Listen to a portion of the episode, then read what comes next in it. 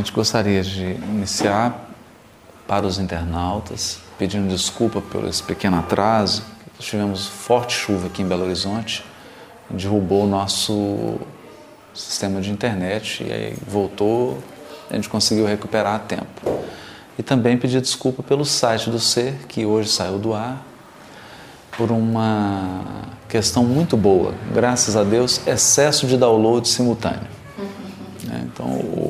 A saída do podcast com a grande quantidade de download, o aumento, o nosso provedor, o nosso serviço contratado não deu conta de, de atender, nós tivemos que fazer um upgrade. A gente espera o mais breve possível estar recuperado e disponível para todo mundo poder fazer o download. Né? E gostaria também de mandar um abraço para a equipe do Ser, que está agora na editora em Curitiba, aí junto com Gesiane Luiz, mandar um beijo para todos, porque parte do ser do Meimei está aqui em Belo Horizonte e a outra parte está em Curitiba, mas é, é um ser só. Né? Nós estamos todos juntos estudando o livro Gênesis. Então, pessoal de Curitiba, sintam-se abraçados aqui conosco, sempre, todos os dias, né? como se estivessem juntos, que de fato nós estamos. Né? E hoje a gente começa a entrar nas estruturas literárias do livro Gênesis. Na semana passada a gente trabalhou sobre os temas centrais: criação, aliança, é, exílio, êxodo e redenção. Né? A, a temática central dos, do livro de Gênesis e de, de, de, resto de quase toda a Bíblia. E hoje nós vamos trabalhar um, um pouquinho sobre estrutura literária. Mas é importante a gente fazer só uma, algumas considerações, porque, como é muito novo esse tipo de abordagem, e só agora que alguns comentaristas especializados do, do, do texto bíblico estão começando a abordar essa questão literária, é importante a gente fazer algumas considerações para que as pessoas não imaginem que nós estamos, na verdade, elitizando o estudo ou trazendo algo puramente por capricho, que não tenha necessidade. E não é isso. Né? A gente imagina na vida cotidiana, por exemplo, de uma grande cidade, quando você tem que dar um endereço. Aí você fala sua rua, seu bairro, ou conhece ali as ruas do seu bairro, mas geralmente a gente dá uma referência maior. Você fala assim: eu moro na região norte, moro na região sul, moro na região nordeste, noroeste, sudeste. Então, a gente costuma identificar os locais por região. A gente se refere à cidade tal da, do norte de Minas, do sul de Minas. E assim também do Brasil. Ah, eu moro na região sul, na região sudeste, no nordeste. E, sempre a gente vai dando referências, vai ampliando. Não, América Latina, América, Europa. Então é natural, isso é da lei divina, porque é uma estrutura simétrica. Você tem aquilo que existe ali na sua rua, amplia para o bairro, cidade, região, estado, região do país e assim por diante. E por que, que a gente vai fazendo essa ampliação de coordenadas? Porque quando você precisa fazer deslocamentos mais amplos, você precisa conhecer coordenadas mais amplas. Se você vai se deslocar só na sua rua, basicamente você tem que conhecer seu endereço, seu CEP. Mas a partir do momento que você começa a deslocar, por exemplo, quem monta uma pizzaria, um negócio de sanduíche é, no bairro, aí ele já tem que conhecer mais ruas ele acaba conhecendo mais o bairro. E assim por diante, à medida que você vai tendo necessidade, você vai ampliando o conhecimento. Com o estudo de qualquer livro bíblico, do Velho Testamento ou do Novo Testamento, a questão é a mesma. Quanto mais a gente tem uma visão geral da obra, mais a gente consegue fazer aprofundamentos é, é, aprofundamentos mais específicos, mais detalhados, mais produtivos é, dessa obra. Porque conhecer o todo e ter uma visão das coordenadas gerais possibilita para a gente, ao entrar no específico, não se perder. E é essa é a, a chave para uma boa interpretação, para uma interpretação consistente. Que a gente não perca nunca as macro-referências, né? as referências gerais. Então, Cláudio, você ia falar. Eu estava comentando com o Júlio essa semana que é uma metodologia, é um método de estudo, como tantos outros, mas que Exato. se aplica à necessidade de Isso. quem está buscando se aprofundar. Exatamente. Né? Exatamente. Então não quer dizer que os outros métodos de jeito não sejam nenhum, eficientes, é, claro, mas de jeito nenhum. essa visão ampliada é. É necessária em determinados momentos, geralmente Exato. quando busca se aprofundar mais. Exatamente. você está colocando. Exatamente, exatamente. E hoje também, Cláudia, é até interessante você ter tocado nisso, porque é, os estudiosos evitam uma metodologia só. Isso. Né? Hoje a ideia é de que uma, um método é uma ferramenta. Então você tem que ter uma caixa de ferramentas. Porque se você encontra um prego, você não vai usar uma chave de fenda, você vai usar um martelo. Se você encontra uma rosca Phillips, você vai usar uma chave Phillips. Né? Então, o ideal é a pessoa ter uma caixa de ferramentas, um, um conjunto de métodos, e ela vai aplicar o método mais adequado ao objetivo da tarefa que ela está buscando naquele momento. Né? Então, por exemplo, a evangelizadora quer trabalhar um versículo específico do Evangelho, quer tirar uma mensagem, não faz sentido ela ficar com os alunos ali olhando a estrutura geral do livro. É, não, não tem sentido. Né? Ela é, é um completo despropósito. Né? Então é, foi bom você ter lembrado isso, que a metodologia ela tem que servir a gente e não nós sermos escravos da metodologia, que isso costuma acontecer demais. A pessoa se encanta com uma metodologia e aí, ao invés, é, ao invés dela possuir a metodologia, é a metodologia que a possui. É, então aqui a gente não faz isso. Nós temos uma caixa de ferramentas e vai sacando as ferramentas, a chave fenda, um alicate, um martelo, um serrote, de acordo com a necessidade que a gente vai do, do, do trabalho a ser desenvolvido. Como o nosso estudo aqui é um estudo sobre o livro de Gênesis, esse é o propósito. Nós estamos estudando o livro inteiro. E o livro tem 50 capítulos. A metodologia adequada de início, que nós não vamos ficar só nela, é só uma introdução, daqui a pouco a gente vai entrar nos capítulos. Né? A metodologia adequada de início é uma metodologia que explora a estrutura geral da obra, para que a gente não se perca em detalhes e para que a gente tenha uma visão de conjunto. E nós vamos ver aqui o quanto que isso é belo, né? o quão rico é, é, compreender a estrutura geral da obra, porque começa a fazer sentido. Né? Você vai ter, tendo uma visão da arquitetura. Agora tem uma outra coisa que eu não poderia deixar de dizer, que a nossa abordagem aqui, como é um estudo, ela é uma abordagem sempre intelectual. E o, o texto bíblico, ele não pode, do Novo Testamento ou do Velho Testamento, ele não pode ser abordado apenas pelo intelecto. Né? Uma abordagem completa do texto bíblico, ela tem que levar em conta aspectos emocionais e aspectos espirituais. Ou seja, a mensagem ela precisa ser sentida e ela precisa ser vivenciada. Né? Mas, se ela não for conhecida, como é que você vai viver algo que você não conhece? Como é que você vai trazer para a sua experiência prática? algo que você sequer tem ideia do que se trata. Então, o nosso trabalho aqui, é bom deixar claro, é um trabalho só introdutório.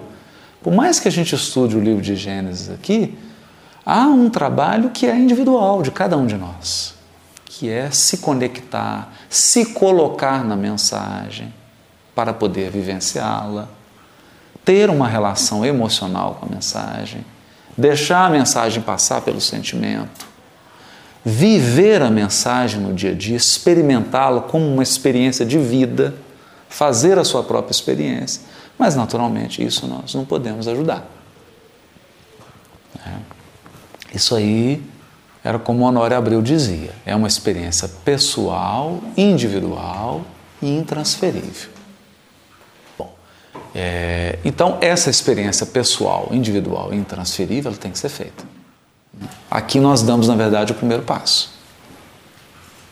Estudamos a obra, temos uma primeira aproximação dela e depois há uma tarefa aí que é própria, que é bastante peculiar, né? Cada um vai fazer a sua jornada do texto. Bom, então vamos lá.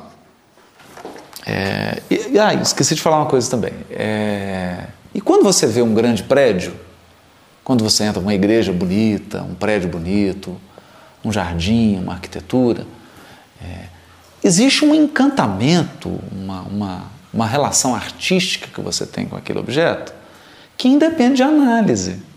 E a análise, às vezes, é, ela nunca pode matar essa sensação do todo. Né? Então, por mais que eu seja um especialista em arquitetura e faça um estudo de 20 anos sobre igrejas do período barroco, nada é igual a entrar na igreja do Pilar em Ouro Preto.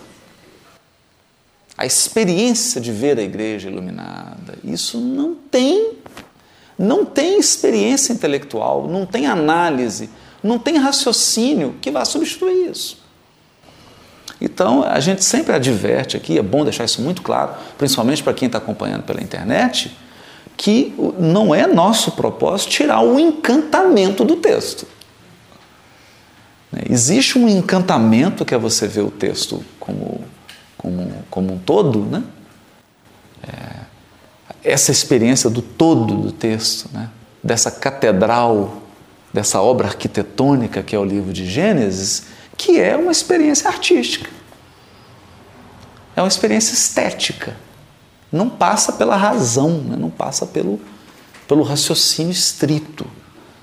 Né? E é bom que não se perca isso. Acho muito importante não se perder isso. Porque senão nós vamos ficar fazendo uma experiência intelectualoide do texto bíblico. Não é o nosso propósito.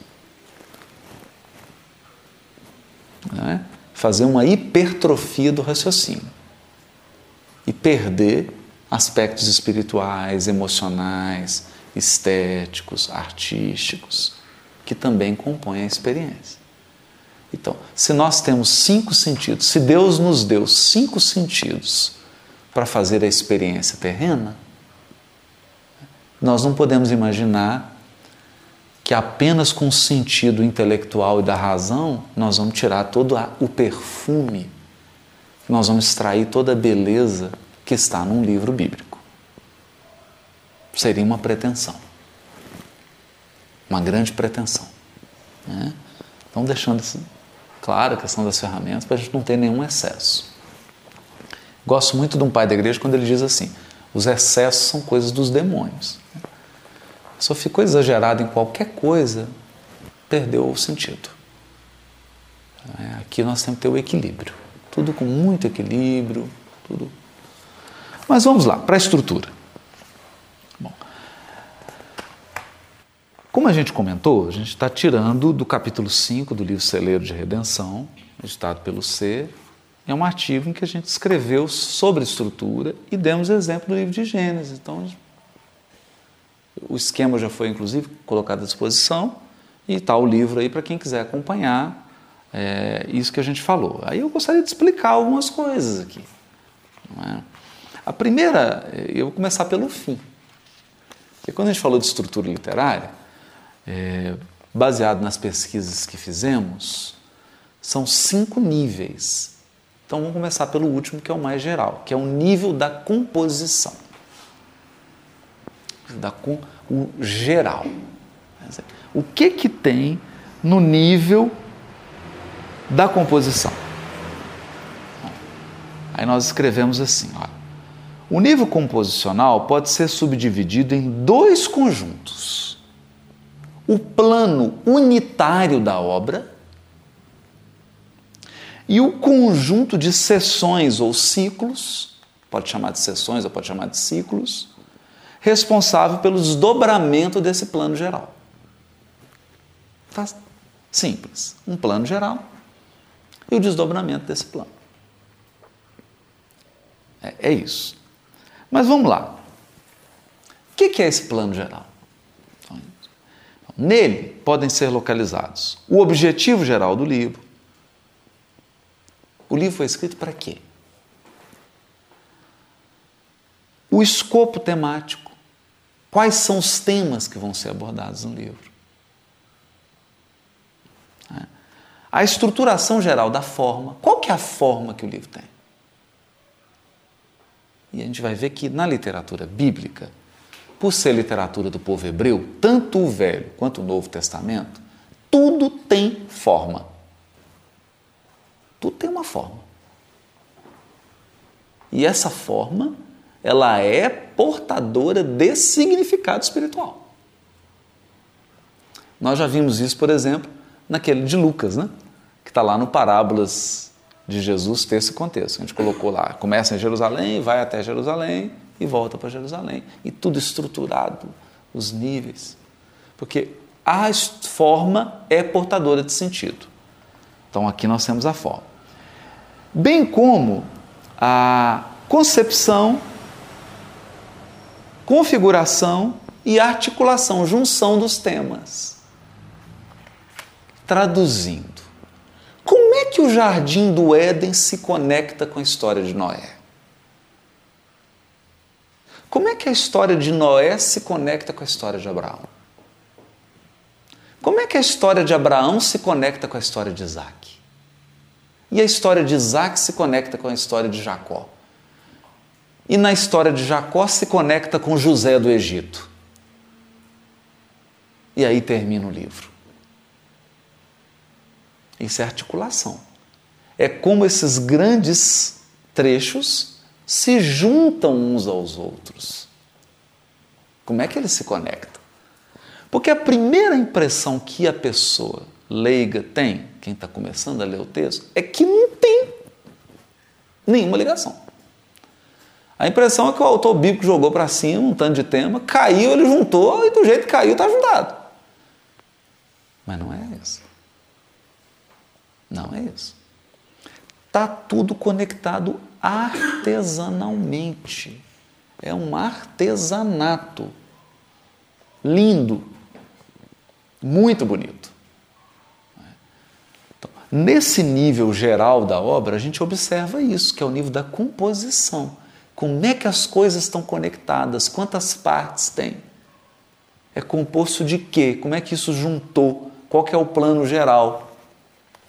Né? Então aqui vale dizer que a temática geral, o plano geral da obra, nós já falamos, já foi, já foi trabalhado aqui. Você tem uma estrutura temática que é criação, aliança, não é? Exílio, êxodo, redenção. Então, tá aí o fio condutor. Tudo vai juntar e formar um todo, baseado nessa temática. E o propósito do livro de Gênesis, o objetivo geral do livro de Gênesis, nós podemos resumir sem querer esgotar, que a ideia aqui não é esgotar nem ser reducionista, mas apenas selecionar o essencial. É, primeiro objetivo do livro de Gênesis: há um Deus criador do cosmos. Primeiro objetivo da obra. A obra quer mostrar que a criação é um cosmos. Ou seja, a criação é ordem, ela é ordenada. Tudo tem o seu lugar. Cada coisa tem o seu papel. Cada elemento tem a sua função. E essas funções, esses papéis estão em uma hierarquia. Tem coisas que são mais importantes que coordenam outras que são menos importantes. Menos importantes no sentido de complexidade. Então, por exemplo, dos seres vivos, o homem, no relato de Gênesis, é o mais complexo. Por isso ele coordena, ele domina todos os outros seres vivos há uma ordem. O livro dos Espíritos vai se referir a essa ordem quando fala do objetivo da encarnação. Tem essa pergunta lá, não é? Qual o objetivo da encarnação? Colocar o homem em condições de exercer o seu papel no conjunto da obra da criação. Olha que interessante. A criação é ordenada, é um cosmos, e ela possui uma causa primária, uma inteligência suprema, um Criador. Está isso lá. Mas tem uma outra mensagem que é importantíssima. Importantíssima. Porque quando eu falo de Criador, eu estou enfatizando o seguinte, gente. Deus é infinito, nós já falamos sobre isso. O livro vai destacar isso. É impossível compreender Deus plenamente, nós seres humanos. Porque seria o relativo querer entender o absoluto. Não tem jeito. Deus é transcendente. Para expressar Deus, a gente usa uma linguagem que é uma linguagem humana. Então, a primeira coisa que é preciso incorporar é que não é adequado fazer uma leitura literal do livro de Gênesis. Porque aqui eu tenho linguagem humana tentando compreender aquilo que é infinito, absoluto. Então nós temos que considerar as limitações da linguagem humana. É o que os espíritos, a todo momento, no livro dos espíritos, falam para Kardec. A vossa linguagem é limitada para expressar certas coisas. Para nós, as palavras nada importam, o que vale é a intenção. Entendei-vos quanto às palavras. Vossas controvérsias são fruto de não vos entenderem quanto aos termos que vocês usam. Toda hora eles estão dizendo isso. Ou seja, como se eles estivessem advertindo que eles estão trazendo ideias, não palavras. Palavras são embalagens. E é muito comum, isso é muito comum, as pessoas ficarem presas ao rótulo, presas à embalagem e não conseguirem extrair a ideia que está empacotada. É? A ideia que está empacotada. Então é importante a gente ir para a ideia, para os conceitos, para os princípios e nos entendermos com relação às palavras. Interessante isso, né? Até porque, olha só, o livro dos Espíritos foi escrito em francês. É? E se você tiver que traduzir para chinês? Olha o trabalho que vai dar isso. É? O trabalho que deu, por exemplo, para traduzir o livro dos Espíritos para o árabe. Como é que faz? É? Então a gente não pensa nisso. Está escrito em francês. Agora, você vai para uma língua japonesa, por exemplo, é completamente diferente da nossa da, da mãe, que a língua francesa vem do latim, do grego, do indo-europeu. A língua japonesa tem outra raiz.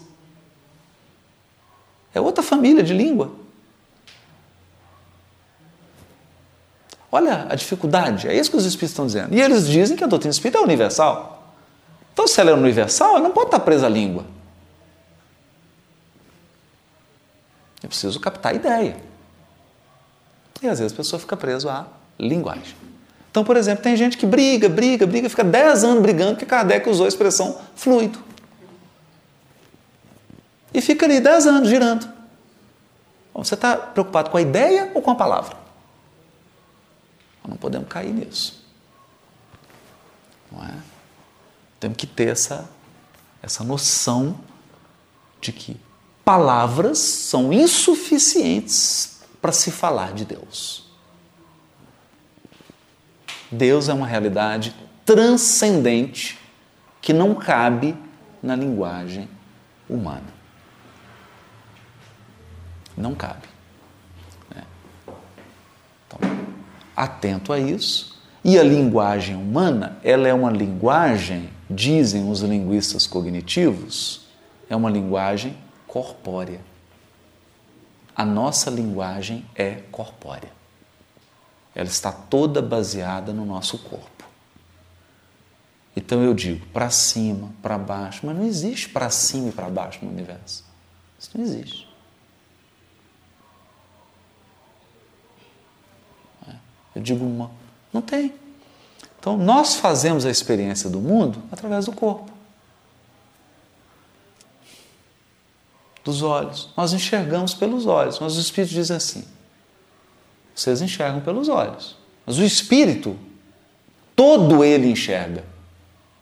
E agora?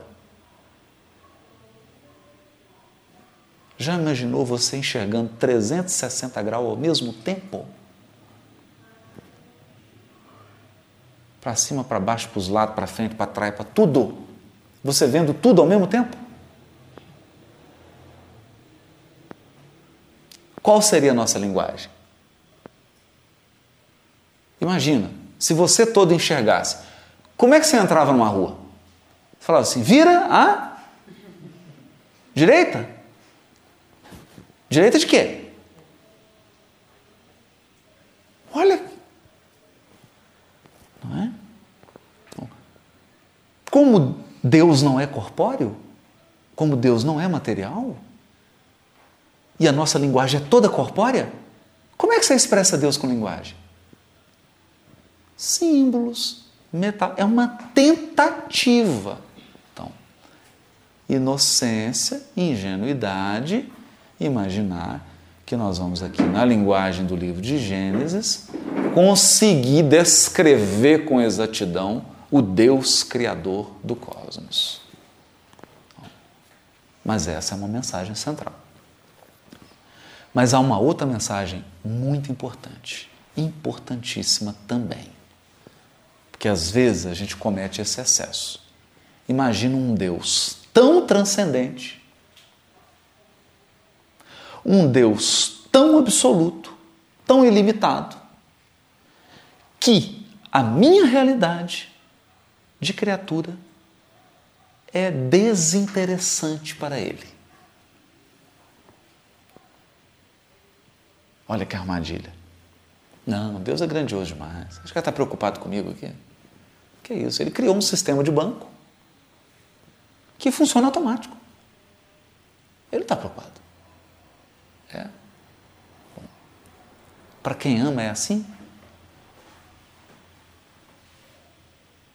Para quem ama é assim? É assim para quem pensa e para quem ama. Porque amar é se importar, amar é cuidar, amar é interagir, é doar, é se interessar, se encantar, querer estar junto. Então, a segunda mensagem do livro de Gênesis é que Deus é imanente. Ele é absoluto, ele é infinito. Mas ele ama tanto. Ele ama todo o amor do universo. que o amor dele é infinito. Ele ama tanto que ele se restringe para se relacionar conosco. Então, a segunda mensagem do livro de Gênesis é que Deus age nas vidas individuais e na vida da comunidade como, como um todo. É um Deus que se importa. Providência. Pro, que provê. Provedor. Cuidador. Essas duas mensagens são muito importantes, né? elas são belíssimas, porque a gente não pode ir nem para um extremo nem para o outro. Se a gente imaginar que Deus é só providência, a gente acha que ele é um ser humano, que ele tem mão, que ele tem boca, que ele fica com raiva, que ele fica magoado porque você está fazendo alguma coisa errada. É, e você não acredita nele, ele vai ficar triste, vai ficar vingativo. Isso é um excesso. Agora tem um outro excesso, que é um Deus que não tem sentimento, um Deus apático, um Deus que é quase uma soma da natureza. Isso é panteísmo. um Deus que é soma dos elementos da natureza. Isso não é Deus. Isso é panteísmo. Deus não é soma de nada. Se você tirar toda a criação, ele continua inteiro.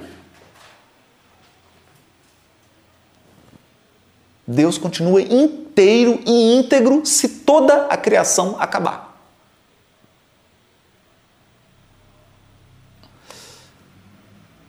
É importante isso. Ter essa dimensão. E aí a gente encontrar um meio termo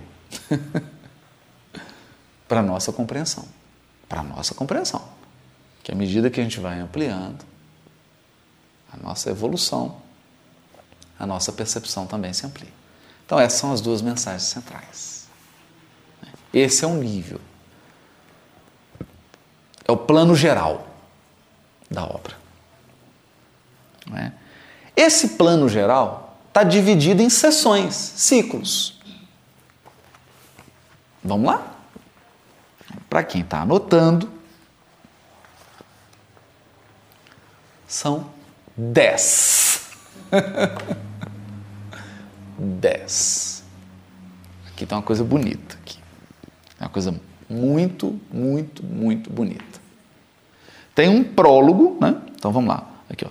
Vou dar 1, 2, 3, 4, 5, 6, 7, 8, 9, 10. 10 linhagens, está na página 88 do livro. 10 linhagens com um prólogo. Isso é muito relevante. Aqui eu já vou fazer uma primeira uma primeira é, consideração. Todo mundo lembra lá das dez tribos do norte, que se separou das dez tribos do sul. As dez tribos do norte, capital na Samaria. Dez o número da rebelião. Dez o número da revolta. Aqui come. Já na estrutura do livro, essa mensagem já está colocada. Gênesis tem um prólogo que é a linhagem dos céus e da terra, que tudo aqui é linhagem, tudo é genealogia. Ou em hebraico, Toledot. Toledot significa genealogias. Então eu tenho 11 genealogias, mas uma delas não entra na estrutura, ela está por cima. Por quê? Porque é da criação do cosmos é aquilo que vem de Deus. É o perfeito, o puro. Por isso que toda vez que Deus cria em Gênesis, fala assim: e Deus viu que era bom.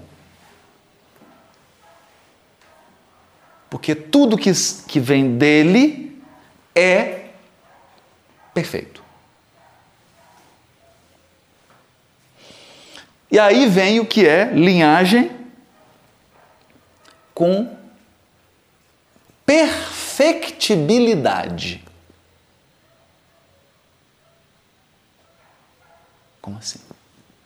Não é perfeito, é imperfeito, mas está suscetível de aperfeiçoar-se. Então vamos lá, para quem está anotando. Primeira parte, prólogo, criação do cosmos. Capítulo 1, versículo 1, capítulo 2, até o versículo 3. Criação do cosmos. Tudo perfeitinho. Tão perfeito que ele descansa no sétimo dia. Fazem sete etapas. Sete é o ciclo perfeito. Então Deus a primeira etapa, que é a criação do cosmos, ele fez num ciclo de sete, tudo perfeito, descansou. Está perfeito. Então, olha, tô, eu não estou nem entrando na mensagem ainda. Alguém quer falar alguma coisa? Está todo mundo calado demais. Queria que alguém falasse alguma coisa. Pode interromper aí, né? Olha que lindo isso. Deus cria num ciclo de sete, está tão perfeito que ele descansa. Por que, que ele descansa? O que, que você tem que fazer depois que você faz o que é perfeito?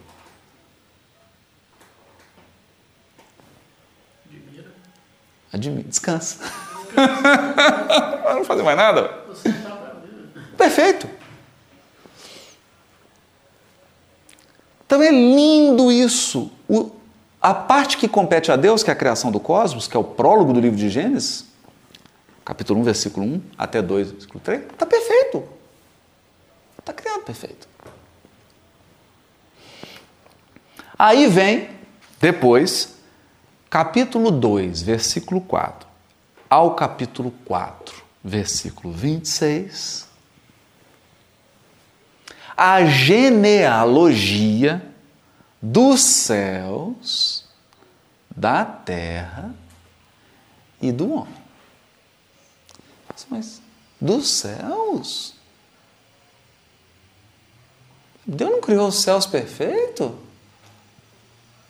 Não criou a terra perfeita? Não criou o homem perfeito?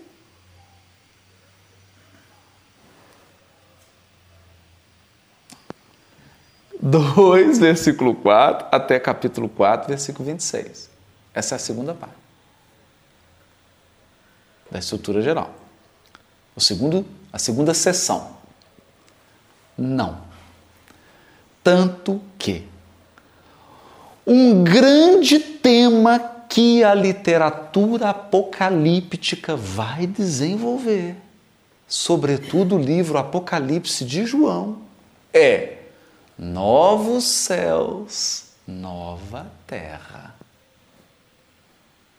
Então, os primeiros céus, a primeira terra e o primeiro homem não são perfeitos, são perfectíveis, sujeitos à perfeição, aperfeiçoáveis, aprimoráveis ou em evolução. Linguagem espírita. Evoluindo. Olha que lindo isso.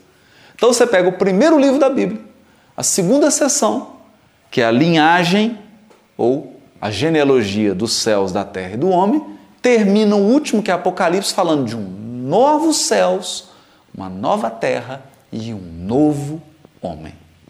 Uma nova geração, uma nova genealogia de homens o novo homem. O homem novo. Porque esse aqui, que está criado aqui, é o homem velho. Tá fazendo sentido? Tá bom? Tá? Porque isso é, é, é, é denso, né? Mas tá, tá gostoso? Tá? Bom, então vamos lá. Então, terceira parte, terceira sessão capítulo 5, versículo 1 a capítulo 6, versículo 8. Lembrando que está na página 88 do livro Cereja de Redenção. Né? Linhagem de Adão. Genealogia de Adão, que é o primeiro homem. Então, estão percebendo que é, é um voo e ele está. Não é? Cosmos, aí eu dou um foco, céus, terra, homem, agora eu já dou um foco no homem. O primeiro homem o primeiro homem sujeito ao aperfeiçoamento, o primeiro homem que tem um potencial divino, o primeiro homem que tem um potencial de ser imagem e semelhança de Deus, mas ele não é perfeito. Ele é perfectível. É a genealogia de Adão. E aí, adivinhe? Depois da genealogia de Adão, tem linhagem de Noé, linhagem dos filhos de Noé, linhagem de Sem, linhagem de Tera, linhagem de Ismael, linhagem de Isaac, linhagem de Esaú, linhagem de Jacó. Jacó. Que vai de 37,2 a 50, 26. Essa estrutura está toda aqui, depois acho que já está disponível, né? No site, não é, Júlia? Essa foi colocada e disponível para olhar. Aí a gente fala, mas peraí, qual que é o critério que foi utilizado para estabelecer essas sessões aqui? Quem que falou que é assim? O próprio texto. Se você for no início de cada sessão dessa aqui, ele vai usar a palavra Toledot, genealogia, e vai começar com a genealogia. E vai citar, só conferir. É o próprio texto que dá essas marcas. São placas. Tipo assim, quilômetro 30, quilômetro 50, Quilômetro 100. É o próprio texto. Depois cada um pega em casa a Bíblia, né? abre, dá uma olhadinha que vai encontrar no texto. É o texto que vai dizer sobre isso. Nós temos uma, uma outra maneira de dividir o texto. Que aqui são dez linhagens, então, dez Toledotes. Isso é tão importante, antes de eu passar para outra maneira de dividir, eu vou perguntar agora como é que começa o Evangelho de Mateus? Genealogia de Jesus. Mas é coincidência, não é? Não é? É coincidência. Não, não tem. Não tem. É coincidência. Isso é 14, 14, 14? Não, não tem. Não é? Se você somar 14, 14, 14, dá o nome da palavra de Davi em hebraico? Essa é coincidência. Para que, que vai estudar?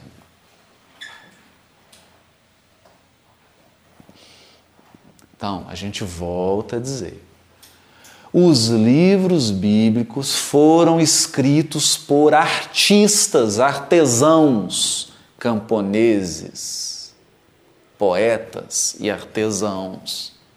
Isso aqui é artesanato. Ou se eu for falar na linguagem nordestina, em homenagem à Natália, isso aqui é literatura de cordel. É artesanato. Não é à toa que Mateus começa o seu evangelho com a genealogia, porque ele está imitando a estrutura literária do livro de Gênesis. Isso aqui o nenenzinho mamava no peito da mãe e a mãe já cantava essa estrutura para ele. A criança mamava ouvindo isso aqui.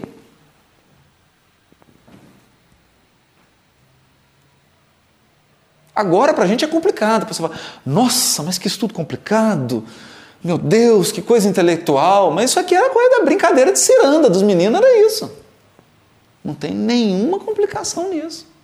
Porque eles estavam acostumados. É complicado hoje para a gente. Para eles, não, natural. Linhagens linhagens. Por quê? Você vai numa cidade do interior, como é que as famílias são reconhecidas? Pela linhagem. É o fulano de filho de não sei quem, não é? É o filho do José, é, o, é os filhos da Maria, os filhos do Joaquim, a família do seu. Né? Não é assim? São linhagens, são famílias. Isso é natural sobretudo num povo que é camponês, pastor e que peregrina pelo deserto. É natural fazer uma divisão do livro em linhagens. Então não tem complicação nenhuma nisso. Mas é importante para a gente entender os blocos do livro de Gênesis. Então tá aqui depois, o que, que eu aconselho? Pega em casa. Se você não tiver o livro, adquira, né? Mas de qualquer forma a gente disponibilizou o gráfico aí. Olha, vai em cada sessão dessa aqui, abre a sua Bíblia, confere, verifica, dá aquela. para sentir as partes, né? As meninas são mais delicadas, né? Pega aquelas coisinhas amarelinho, verde, faz as marcações, né? De cada parte, assim, bonitinho, para ter uma, uma ideia, porque aí você passa a ter uma outra relação com o texto. Aquilo que parecia um emaranhado de capítulos agora vira uma coisa ordenada. Um cosmos. Um cosmos. Essa estrutura está no livro do Bruce Waltke, é, que está citado aqui na bibliografia, e tem uma outra forma que é o Hansberg, que divide, aí ele já divide por, por formato literário interno. É uma coisa mais complicada. Eu não vou mencionar isso agora. Não tem. Depois, quem quiser ler aqui o capítulo, está explicadinho. Mas é uma maneira interessante também. E aí são menos ciclos, ele divide assim. A história primeira, que está num formato de paralelo, de paralelismo. Aí depois vai o ciclo de Abraão, que está numa forma concêntrica. São ciclos que fecham concêntrico. Tem um material de ligação, aí vem o ciclo de Jacó e um outro material de ligação e o ciclo de José. Então você tem ciclo de Abraão, ciclo de Jacó, ciclo de José. Não é? Isso aqui é importante porque nós vamos ver Deus sendo referindo assim: o Deus de Abraão, Isaac e Jacó. O Deus de Abraão, Isaac e Jacó. Então, pró o próprio povo já tinha essa ideia dos grandes ciclos do livro de Gênesis: Abraão, Isaac e Jacó. Os patriarcas. Então já dividiam o livro de Gênesis nesses grandes ciclos. Não é? A história primitiva, que é o Adão, Adão e Noé, né? Abraão, seu filho Isaac e Jacó. São grandes ciclos e a gente vê que isso tem realmente uma fundamentação, inclusive literária. Porque a maneira da, da narrativa ela muda de forma. Então você pode fazer narrativa paralela. Vou dar um exemplo de narrativa paralela. No meio do caminho tinha uma pedra. Tinha uma pedra no meio do caminho. Agora, narrativa concêntrica é quando você faz uma afirmação geral, aí você repete a mesma afirmação e acrescenta um dado, aí repete a mesma e acrescenta outro dado, aí vai repetindo e vai fechando o ciclo. Cada vez que você repete, você põe um detalhe novo. Isso é chamada narrativa concêntrica. Por exemplo, quem quiser checar, capítulo 8 do Evangelho de João, quando fala, eu sou o pão da vida. Aquilo tem uma narrativa concêntrica. Tanto que a pessoa lê e fala, não, isso aqui é repetitivo. Você está repetindo a mesma coisa? Parece, não está. Está mesmo. É uma espiral. Cada vez que ele repete, acrescenta um dado. Isso é uma forma muito importante da literatura bíblica. Pois bem, essa é a forma geral. Esse é o, o, são, esses são os ciclos ou sessões gerais do livro de Gênesis. Mas agora nós temos que passar por um outro elemento. E quando eu pego, né, e quando eu pego um ciclo, né, e se eu dividir, se eu dividir um determinado ciclo, o que que vai dar? Aí nós vamos entrar num, num, num, num outro conceito aqui, que são os atos e as cenas. Cenas. Aí aqui fica igual filme, igual teatro. Igualzinho, o Tiago que vai gostar. Olha que interessante. O que, que são atos? Você vamos supor, linhagem de Adão, que está no capítulo 5, versículo 1, até o capítulo 6, versículo 8. Se você pega esse trecho, você consegue dividir ele em primeiro ato, segundo ato, terceiro ato. Se você pega um ato, aí tem lá cena 1, cena 2, cena 3. Vou dar um exemplo aqui que vai ficar mais claro. Vamos pegar é, na, na sessão ciclo aqui, que é a linhagem dos céus, da terra e do homem, é, vamos dividir em atos, isso está na página 89, tá? Tem três atos. Essa sessão, repetindo, linhagem dos céus, da terra e do homem, tem três atos. O primeiro ato é a humanidade em prova. A humanidade sendo testada ou a provação da humanidade.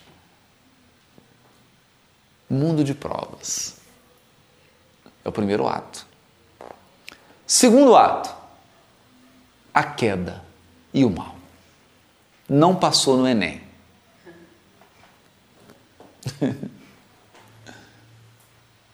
Tomou bomba. E aí vem o mal. Terceiro ato, a progressão do mal.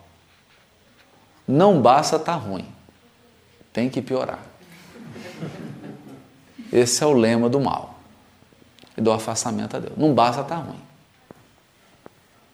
Não é? Então, a progressão do mal. Que interessante isso. Então vamos dar aqui, ó. É...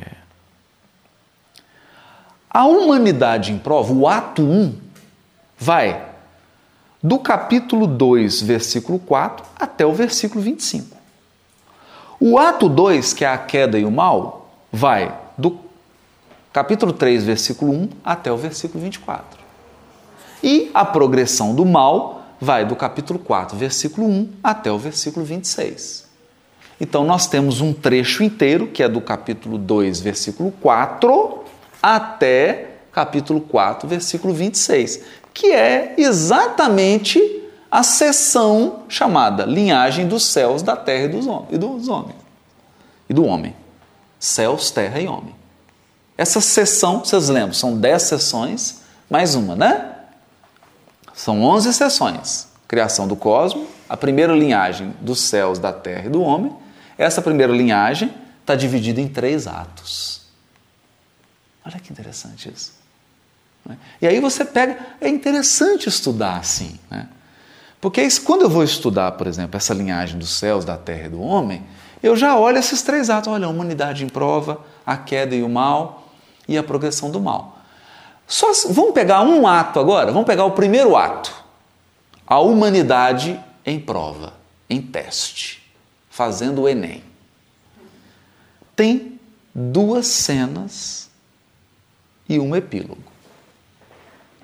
Duas cenas. A primeira cena, o homem, o jardim e o mandamento. Segunda cena, a mulher e o matrimônio.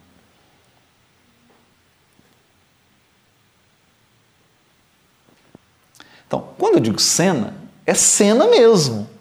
É a ideia de uma câmera filmando.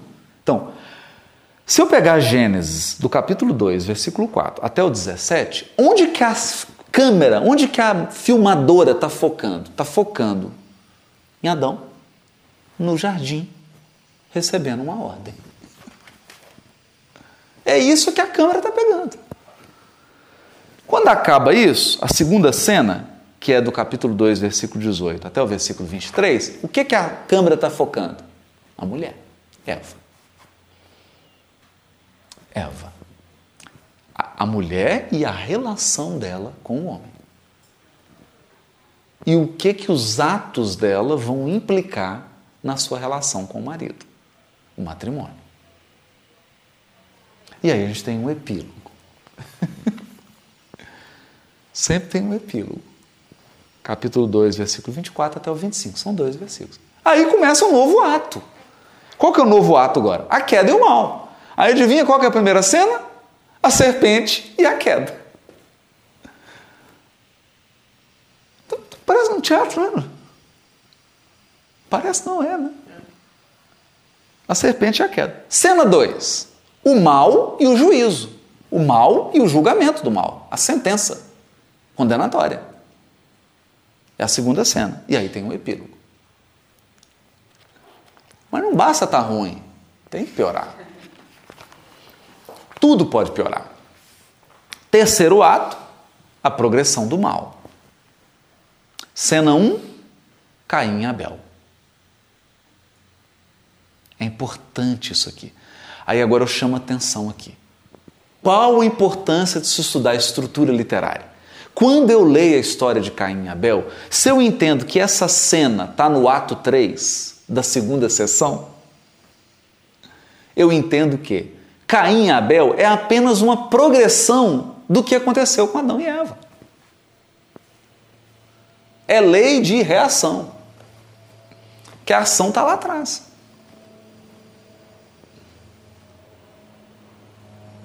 A ação foi descrita antes. Aqui é a reação. Caim e Abel. Cena 2, Lameque.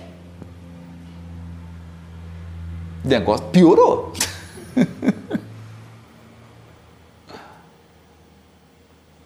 piorou. Piorou a ponto que o Lameque diz assim: ó, Caim vai ser castigado sete vezes. Lameque, 70. então é uma progressão já começa uma progressão do mal. E aí tem um epílogo. Encerrou a sessão. Então, a sessão genealogia dos céus, da terra e do homem Tem três atos.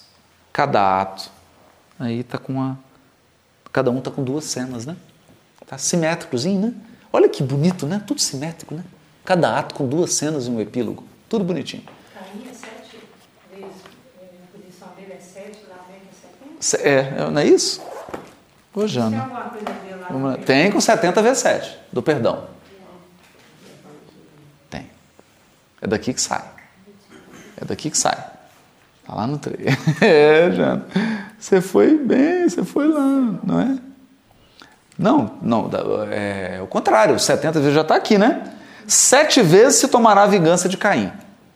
De Lameque, porém, 70 vezes 7. Progressão. E aí vem Jesus ensinando o perdão 70 vezes 7, que é na proporção da progressão do mal. Então, qual que é a medida do perdão?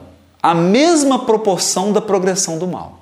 Se o mal for assim, o perdão é assim. Se o mal for assim, o perdão é assim. Na mesma medida da progressão do mal. Na- Gente, Não tem ingenuidade no texto bíblico, tem ingenuidade do leitor bíblico. Isso é o que mais tem.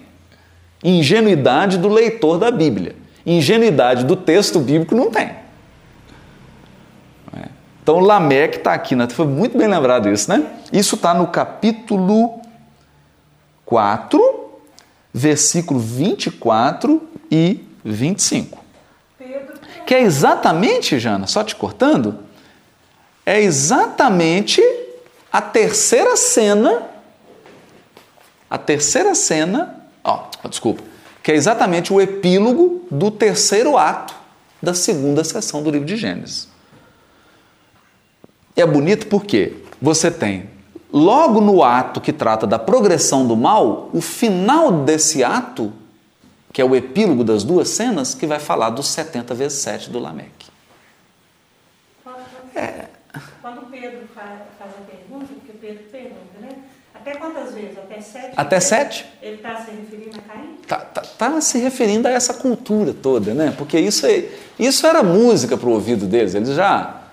Caim ving- vinga- é vingado sete vezes, Lameque 70 vezes sete. Isso aí é ditado popular. É como, como pode o peixe vivo. Cri- qualquer criança completa, vive é fora da água fria. Isso para eles é ditado popular, porque já fazia parte da cultura deles. Nasciam, ouviam, a vida inteira ouvia isso. Né? E aí Jesus usando da, da própria cultura, não, não te digo que sete vezes, mas 70 vezes sete, que é a, pro- a máxima progressão do mal. Porque o ato 3 encerra com Lameque. Aí tem o epílogo judaicas em ciclo de sete, também. é por causa desse perdão, desse... Não, aí eu acho que ela é por causa do ciclo da criação, que é o primeiro, a primeira sessão do livro de Gênesis, que é a criação do cosmos, que ela se dá num ciclo de sete. Porque as festas são celebrações de Deus, né? Ce- celebrações comunitárias para se viver uma experiência de Deus. E é bonito que elas sejam ciclos setenários, porque Deus, na, na, no Gênesis, criou o cosmos num ciclo de sete que é o ciclo perfeito. que é o ciclo perfeito. Que o 7 é o número perfeito do ciclo. Do ciclo, quando o assunto é tempo. Né? Que é quando, quando não tem tempo, o número perfeito é o 3. Quando tem o tempo, é 7. Mas vamos, vamos esperar, calma. Aí tem, isso aí é lá para frente, né? São cenas dos próximos cenas dos próximos atos, das próximas sessões. Estão gostando? Está gostoso? Não é interessante? Claro que eu estou aqui só falando, que eu estou explicando um pouquinho, mas no livro está com gráficozinho, com os versículos todos. Vale a pena pôr o pãozinho de queijo passar, fazer aquele cafezinho, sentar com calma, fazer uma prece, olhar com calma para saborear, porque isso aqui é obra de arte. A gente, o coração, meu coração fica dolorido quando vejo alguém pegando isso aqui, interpretando literalmente, porque é um crime. É um crime. É um crime com essa obra de arte. Isso aqui é para delicadeza. E tem que ter um coração delicado. É muito bonito, né? É muito, muito, muito bonito. Então, explicando, eu acho que agora já dá para ficar mais, mais, mais claro isso, né? Que as cenas, o que, que são as cenas? São micro histórias, pequeninas histórias, que se desenrolam no espaço e no tempo. Então, tem um espaço, um cenário e um tempo. Compostas de cenários, personagens, episódios habilmente dispostos segundo os padrões culturais assimilados, ou seja, que o povo hebreu aprendeu de outros povos, como dos babilônios, dos egípcios, dos persas, etc., ou próprios, típicos da própria sociedade judaica, onde se produziram todas elas, quer dizer, tudo, todos esses elementos manejados com a finalidade de criar uma narrativa. Uma micro historinha. Então nós podemos pegar uma cena aqui, por exemplo. A serpente e a queda. Então, você tem a serpente, ela está enrolada numa árvore. A árvore é a árvore da ciência do bem e do mal. Tem um fruto que não fala qual é, não sei de onde que esse povo tirou maçã. Não é? Mas ela está enrolada, aí a mulher está ali, ela. Então tem todo um cenário. Uma composição de cenário. Isso é uma cena. E cada detalhe, por isso que é importante, o Sonório, né? o fazia isso, mas fazia com habilidade, né? Porque ele pegava uma passagem do Evangelho e ele identificava o cenário. Olha, tem um barco, o barco está perto da praia, aí Jesus manda afastar o barco, aí tem uma rede, tem um pescador. Então ele montava o cenário. E aí ele começava a extrair o significado espiritual do cenário. Só que se a pessoa não tiver habilidade para descobrir o cenário, a interpretação dela fica pobre. Fica pobre. Nós estamos mostrando isso aqui, as estruturas gerais, até as estruturas específicas, e a cena é a nossa menor estrutura. A cena é a nossa menor estrutura. Então vamos lá, estou estudando Gênesis. Eu pego a cena da serpente e da queda. Capítulo 3, versículo 1 a 7. São sete versículos. Sete versículos. Eu tenho uma cena. Então, se eu tenho a estrutura, eu sei que isso é uma rua que está dentro de um bairro, que está numa região, que está dentro de uma cidade, que está dentro de um estado, que está dentro de uma região, está dentro de um país, está dentro de um continente. E aí eu vou ampliando. Então, essa cena, se eu consigo identificar a cena, eu falo: o que, que tem aqui? Tem uma serpente, tem essa árvore, tem esse movimento, tem um fruto que não fala qual é, tem a mulher, eu identifico e aí sim, depois de identificar o cenário, eu começo a tirar os elementos espirituais decorrentes da cena. Não é bonito isso? A questão dessa conotação que às vezes as pessoas fazem do, fruto, outro não fala qual é o fruto. Não fala. Mas o contexto, do, contexto sexual. É, disso, é, é engraçado. Mulher, mas, é, tá ali, tá mas é engraçado, Tiago, porque, por exemplo, nessa cena o homem não está. Porque a, a serpente. Não é esse o contexto. Não, não é? A serpente conversa com Eva. Uhum. Com Eva. Depois que ela vai oferecer ao marido o fruto que ela comeu. É, a Marcela aparece no século I já, em psicologia. É. Né? Então, pessoal, aí, eles, às vezes a pessoa tem que escolher um símbolo para representar é. o pecado. Né? Exato. No caso, eles escolheram a maçã. Escolheram. E ela é reproduzida até o até o final do século XIX. Exatamente. Agora, varia de região para região. Né? Por exemplo, no Jequitinhonha é a jaca. é a jaca. Na região de Goiás é o piqui. Né? É igual a E lá no Nordeste. É a banana. Hã? É a banana. Vai variando aí de região para região. É, Mas é interessante, estou brincando.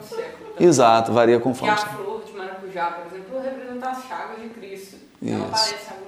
São uma pictografia, né? Então é isso, olha só, quando a gente define essa estrutura mínima que é a cena, que faz parte de um ato, o ato faz parte de uma sessão. Juntas sessões, eu tenho um livro. É isso. É isso. Evidentemente, não precisa nem dizer que uma cena é composta de períodos, orações. Orações são compostas de palavras. Mas aí eu acho desnecessário dizer isso, porque Deus nos perdoe, né? Aí é muito óbvio, né? Não precisa entrar nisso. Então eu vou parar aqui na cena, sabe, descer que tem período, que tem oração, que tem frase. Mas tem. Porque esses, essas cenas elas são articuladas com palavras. E as palavras não estão soltas, elas estão em orações. Essas orações subordinadas, coordenadas, formam fios e esses fios se entrelaçam e formam uma tapeçaria. Ou, se você quiser, são luzes que se entrecruzam e formam fotografias. Cada cena é uma fotografia. Eu vou juntando fotografias, vou tendo atos. Vou juntando esses atos vou tendo sessões e eu junto sessões, eu tenho livro. É isso que a gente gostaria de enfatizar na estrutura. A gente tem aqui a estrutura. Toda nós vamos estudar o livro de Gênesis não por capítulo. Falo, mas não! Por que não?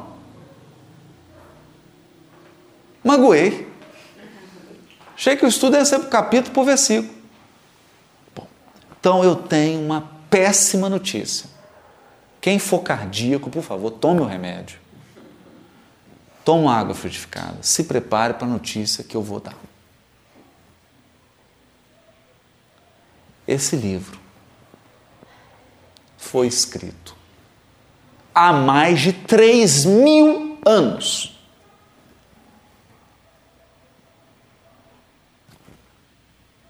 Três mil anos.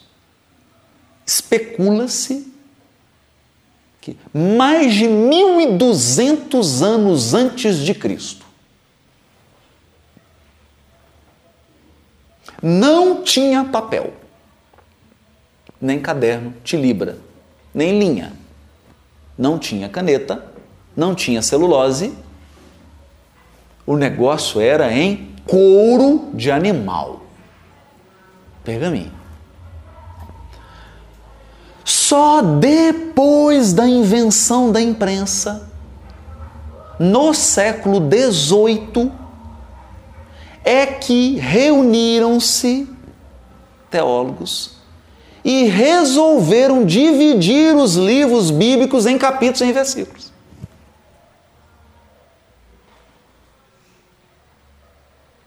Mil setecentos e pouco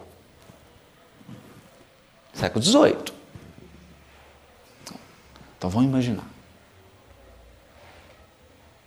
Na época de Alcione, não tinha texto bíblico com capítulo e com versículo.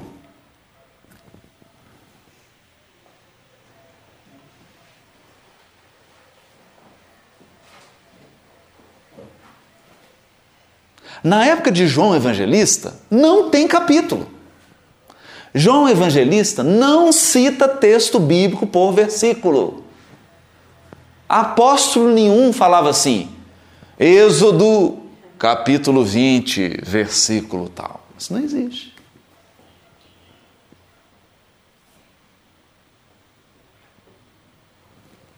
Auxílio, é, é, 1680, ela, ela pegou já.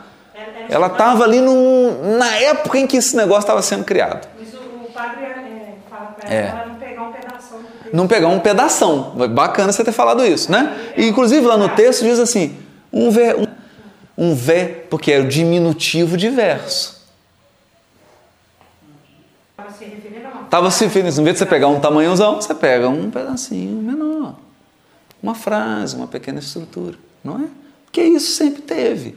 A divisão do texto em pedacinhos pequenos sempre teve, mas numeração Mateus capítulo 5, versículo tal, isso é posterior.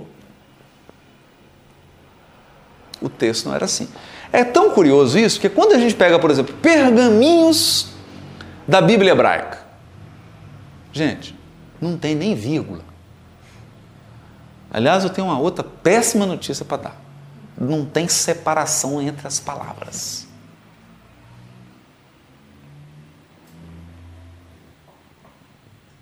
As palavras são escritas todas juntas. Não tem ponto, não tem vírgula. Eu tenho uma outra notícia ruim. Pode piorar. Pode piorar. Não tem vogal. Só tem consoante. E elas são todas juntas. Não tem capítulo, não tem versículo, não tem vogal, não tem vírgula as letras são todas colocadas uma atrás da outra e é tudo consoante. Bem-vindo ao texto hebraico.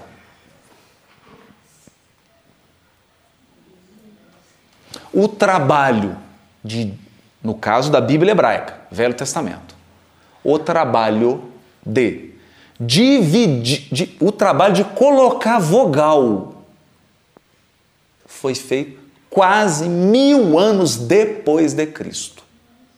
O trabalho de colocar vogal no texto. Pontinhos, ah, é aí tradição. Então, então eu, eu, eu acho interessante isso que você colocou.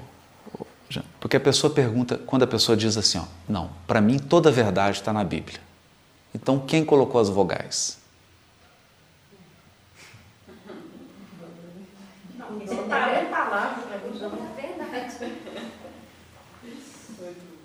Quem colocou as vogais? Porque elas foram colocadas mil anos depois de Cristo, pelos maçoretas, sábios do Tiberi.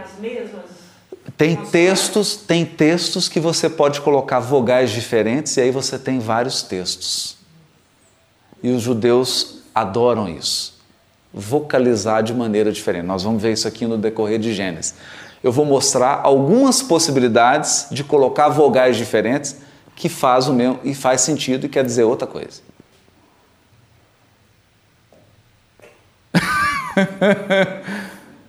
Tem gente não vai dormir hoje, né? A maninha Ilha deve estar delirando aí. Então, a pessoa fala: não, tudo está na Bíblia, só a Escritura. É quem colocou as vogais? Do Velho Testamento. Quem colocou as vogais? sábios maçoretas mil anos depois de Cristo. Ou seja, como é que o texto foi transmitido? Tradição oral. Não estava no texto. Por isso você tinha que ter um mestre. Por isso você tinha que ir para os pés de um mestre estudar com ele, porque nem vogal o texto tinha, nem separação entre as palavras. Agora, o mais curioso é o seguinte: eu vou mostrar esses versículos aqui. Tem alguns versículos que você pode separar as consoantes de maneira diferente. Dá verbos diferentes e faz sentido. Então hoje, quando alguém pega uma Bíblia em português, dividida em capítulos, dividida em versículos, com vírgula, com pontos de exclamação, isso, gente, não é de Moisés. Moisés não tem nada a ver com isso. Cuidado. No texto verdadeiro em hebraico, é uma consoante do lado da outra. E é da direita para a esquerda. Que não pode ser simples. Tem que ser. O negócio é complicado para valer. Mas é assim. Você tem um número de letras na horizontal e um número de letras na vertical. Por que isso? Porque o escriba recebia por letra. Vocês imaginavam que ele ia ficar contando todas as letras. Então já tinha um número de letras na horizontal, um número de letras na vertical. Ele multiplicava, já sabia quantas letras por página, por pergaminho. Cada pedaço de pergaminho que ele entregava, X letra, me dá meu dinheiro.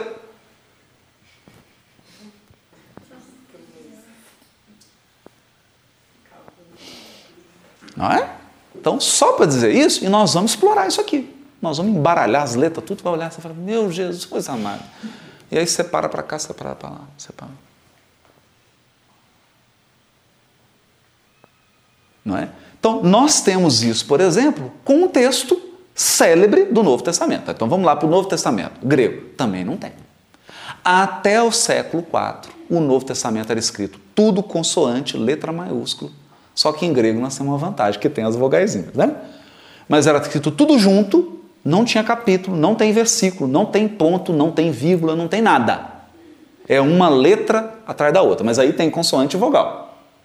O texto uncial. Esses eram os manuscritos, mais de 400 anos depois de Cristo. Depois disso, lá na frente, é que começaram a escrever em minúsculo, letra cursiva, separando as palavrinhas. Mas é muito depois. Primeiro escrever em minúsculo, tudo junto, depois começaram a fazer abreviatura, depois separar a palavra. Muitos séculos depois. Então nós temos um problema célebre. Por exemplo, Jesus conversando com o bom ladrão. O que, que ele disse? Em verdade te digo, hoje estarás comigo no paraíso. Como é que pontua isso? Em verdade te digo, hoje estarás comigo no paraíso? Ou te digo, hoje estarás comigo no paraíso? Qual que é a frase? Porque o texto manuscrito não tem separação entre as letras, portanto não tem vírgula, tá tudo junto. Você vai separar como? Separa agora. O que, é que Jesus está dizendo? Te digo hoje, dois pontos. Estarás comigo no paraíso? Ou te digo, dois pontos. Hoje estarás comigo no paraíso.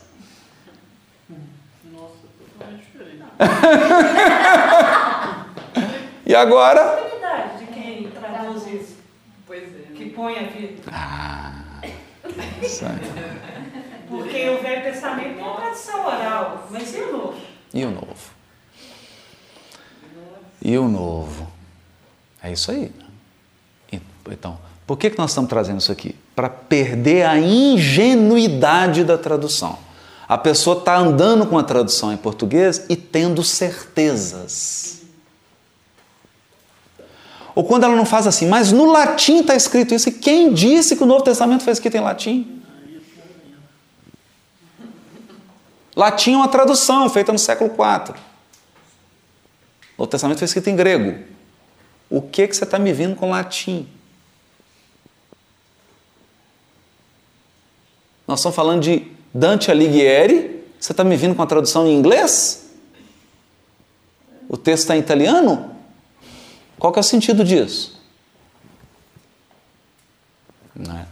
E para encerrar todas as más notícias da noite, eu prometo encerrar, João Ferreira de Almeida desencarnou. Porque alguns espíritas acham que o João Ferreira de Almeida está vivo. Fala, tradução do João Ferreira de Almeida. Ele desencarnou. Desencarnou. Em 1680.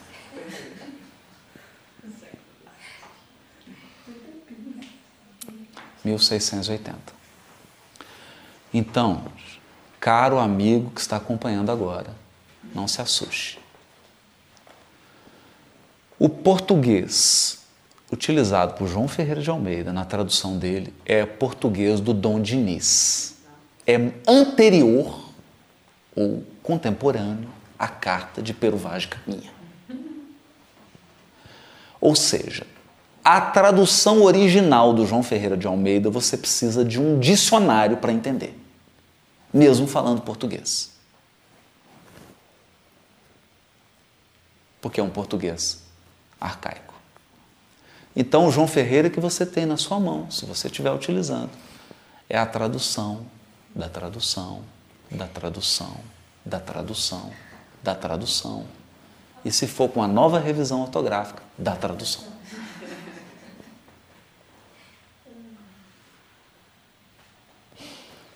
Isso é para a gente entender como que o assunto é sério Por exemplo, isso está acontecendo agora conosco, espíritas. Paulo e Estevão foi psicografado.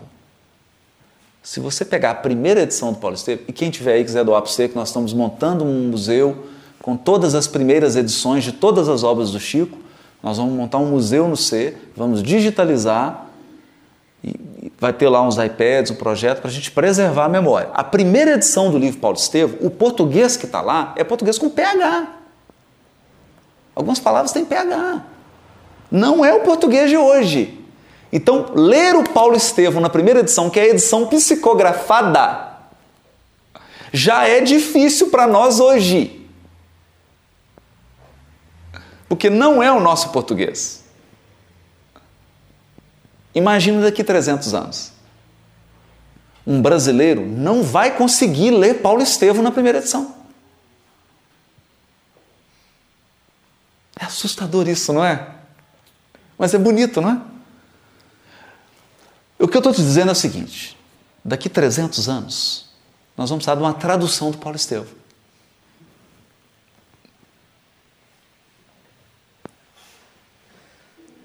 Para o português.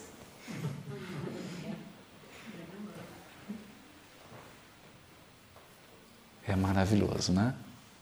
Então, a gente está montando esse, essa ideia de montar um museu do ser é para preservar. Por quê? Se algum amigo de Paulo tivesse tido a ideia de guardar as cartas originais e montar um museu, hoje nós teríamos originais. Não teve ninguém que teve essa ideia. Ninguém guardou as cartas. Nenhum texto do Novo Testamento tem o original. Só tem cópia. É. Falo, mas não é possível. Está acontecendo agora, gente. Algumas obras do Chico não são mais editadas. Daqui a alguns anos, nós não vamos saber que essas obras existiram se elas não forem preservadas. Claro que nós temos iniciativas lindas, como do Geraldo Lemos, né, que montou a Casa Chico Xavier lá em Pedro Leopoldo, projeto lindo do Geraldo Lemos, de muito bom gosto, tudo bonitinho, tem todas as obras, tudo, mas está lá a obra física, né? você precisa fazer um projeto de digitalização, tudo, porque daqui a um tempo a, a traça, o tempo consome, né? Então precisa realmente fazer um trabalho de preservação aí porque senão nós vamos ver a obra do Chico Xavier, que é nosso contemporâneo, daqui a um tempo não tem mais acesso a ela. A obra integral. Então, é isso que nós estamos falando de texto bíblico. Daí a importância nós estamos dando aqui a, a passagens, a estruturas, por quê? O leitor, Jesus, quando abriu o livro de Isaías, não tinha capítulo, não tinha versículo, então eles liam por estruturas. Por isso que elas, essas estruturas que nós estamos estudando aqui eram naturais, eram divisões naturais do texto. Você tinha que dividir ao ler. Então você tinha que conhecer as cenas. Todo leitor conhecia as cenas. Eles conheciam cada cena. Porque não tinha capítulo, não tinha versículo, você tinha que conhecer a história. Hoje, como a gente tem capítulo e tem versículo, a gente fica desatento para as cenas. Né? Então, para encerrar, nós vamos seguir no estudo do Gênesis, não capítulos e versículos, mas sessões. Sessões. Então, se prepare, porque a partir de semana que vem, quem já quiser ler, nós vamos começar pela primeira sessão, pela primeira grande sessão do livro. Lembrando que são 11, a primeira mais 10 linhagens, as genealogias, e a primeira é a criação do cosmos, que é capítulo 1, versículo 1, ao capítulo 2, versículo 3. E a todo momento nós vamos estar voltando em cenas, atos. Então nós vamos estar voltando tanto nisso que no final do estudo de Gênesis todo mundo já vai saber isso de cor salteado, de tanto que vai repetir. Não precisa ficar apavorado.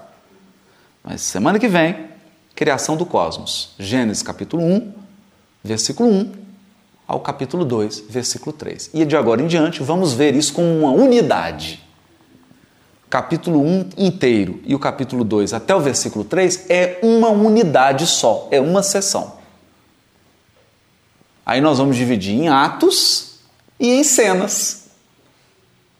Então vai ser lindo, porque vai ter os dias da criação, tá? tudo estruturado. Aí a gente vai ver a lógica dessa sessão. Existe alguma tradução com essa? Não tem, Tiago, por incrível que pareça, né? É, é, é... Não tem. Você está traduzindo. É. O velho ainda não. Né? Tô no novo. Fica a dica. Hashtag, fica a dica. Hashtag, fica a dica, né? É porque, mas sabe o que acontece, Thiago? Porque você pode dividir em diversas estruturas dependendo do enfoque que você dá.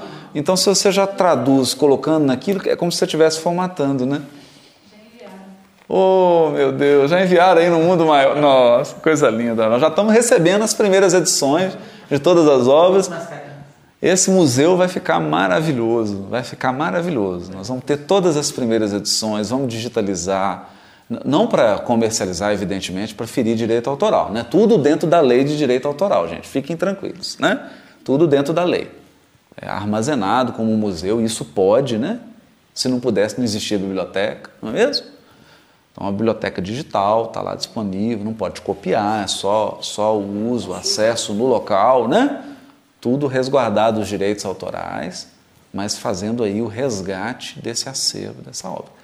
E semana que vem a gente já entra na primeira sessão, Criação do Cosmos, que é maravilhosa, vamos ver os atos. Então a gente sempre vai ver a estrutura geral da sessão, fazer alguns comentários gerais e entrar nas cenas. E o bonito é que a gente já vai criando a tradição de deixar as cenas na memória. Que isso é bonito, né? Então, o primeiro dia, o que foi criado? O segundo, o terceiro, o quarto. Isso é importante porque isso dá para a gente um piso de leitura bíblica. Um piso.